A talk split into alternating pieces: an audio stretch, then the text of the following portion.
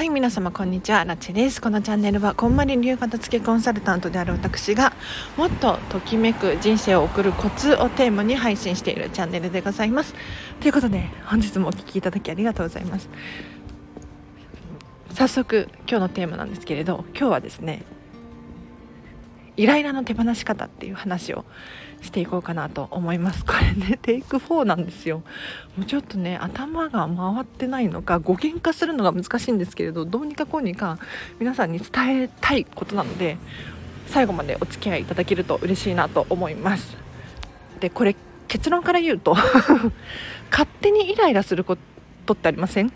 自分が勝手にイライラしちゃってるなって思うことです。まあ具体的に例を出すと自分がやらなくてもいい仕事までやらなくてもいい家事タスクまでやってしまってそれがためにイライラするっていうことです。伝わったかな？例えば家事で言うと今日もゴミ捨て私が行かなきゃいけない。イライラ。今日も家族が散らかす。片付けてくれないイライラ。自分がやらなければ誰もやってくれない。とかあとは職場とかもそうかもしれないですね。仕事でこれこれを私だったら先にやるのにあの人遅いんだよ。とか あるかもしれない。もしくは自分に対してもイライラすることがあるかもしれないですよね。でこの私は勝手にイライラしてるなーなんていうふうに あの思っちゃってるんですけれどこれって結局自分が自分の首を絞めているんですよね。ここに気がつけないと本当に自分の感情をうまくコントロールできなくって感情に支配されちゃうっていうのかな。気をつけた方がいいなって思います。ちょっと語源化が本当に難しい。でこれどうしたらいいのかっていうとあの結論やりたくないならやらなくていいんですよ。イライラしてまで無理して我慢して頑張っちゃってる人多いなって思うんです。自分がやらないと誰もやってくれないから私がやるしかないの。本当にそうですかね？多分ゴミ出しとかあの行かないでいたら家族とかも我慢の限界が来て出してくれると思うんですよね。そう。だから無理して我慢してやりたくない仕事タスクをこなすのではなくそれをどうやったら手放せるかなっていうのをちょっとちょっと考えてみてほしいなと思います。そうするとそれだけで本当に居心地が生きやすくなる。と思いますのであの私から言わせていただくと本当に皆さんが頑張りすぎなの。もっと手放し上手でいいかなと思いますので是非ね参考にしてみてほしいなと思います。じゃあ今日はここまでにします。いかがでしたか？もうテイク4テイク5かな？忘れちゃったんですけれどなんか全然語源化がうまくいかず。なんかあのね今日なんでこの話をしたのかっていうと職場であったんですよそれが。私じゃないんだけれど、えーと、一緒に働いてる人でね。なんかちょっとイライラしてるなってあの人。どうしたんだろうって思ったら なんかやっぱり自分の中でこう順番があるんですよその人の仕事の順番が。でもそれがうまく順番通りにいかなかったがためにこうイライラしてるみたいなんですよ。でも結論から言うと最終的に完成形になればいいじゃないですか。ね。例えば12時に終わらせるっていう仕事内容であれば別に順番がどうであってもいいじゃないですか。にもかかわらずこういう順番でやりたい今はこの時間だから今は何時だからこの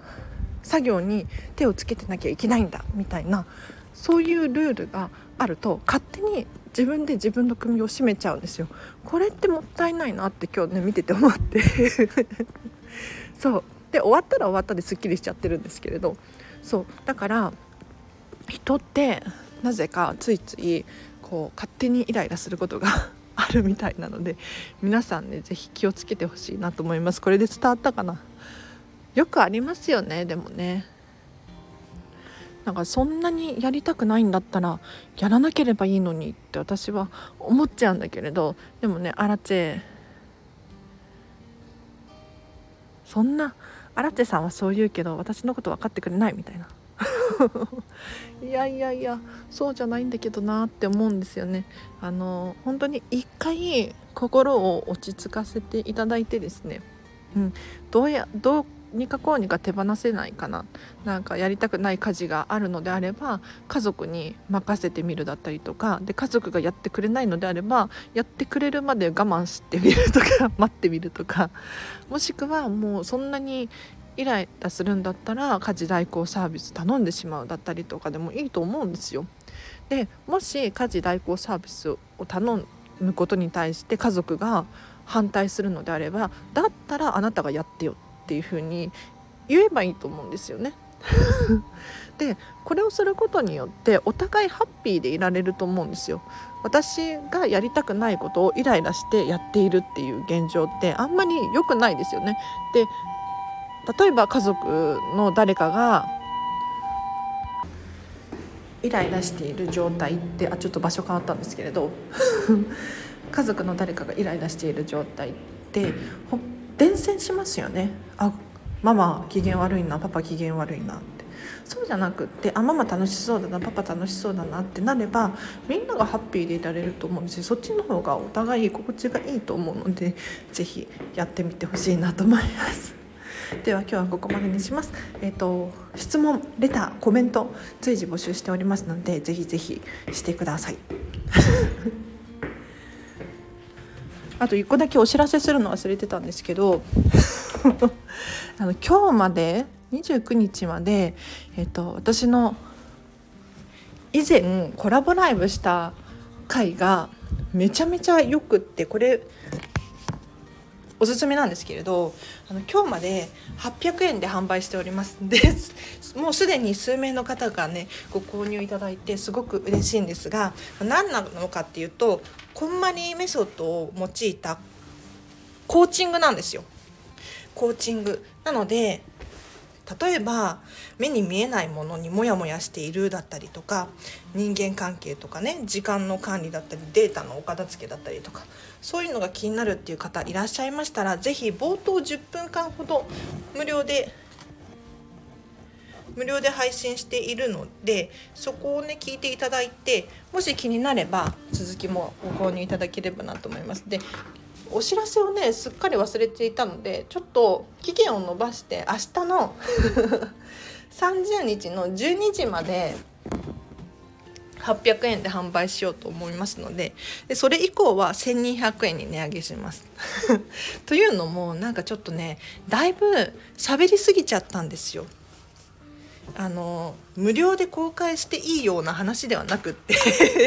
多分こんまりメディアジャパンとかに怒られそうなレベルの話をしてしまったのでちょっと有料で配信しておりますのでぜひ後でリンク貼っておきます、えーと、もしくは私のスタンド FM 遡って聞いていただければ有料の、えーと、郡司千恵ちゃんとのコラボライブなんですけれどぜひお聞きいただければなと思います。ではお知らせはここまでにして。はい。今日もありがとうございました。では明日も皆様ハピネスな一日を過ごしましょう。あらちでした。バイバイ。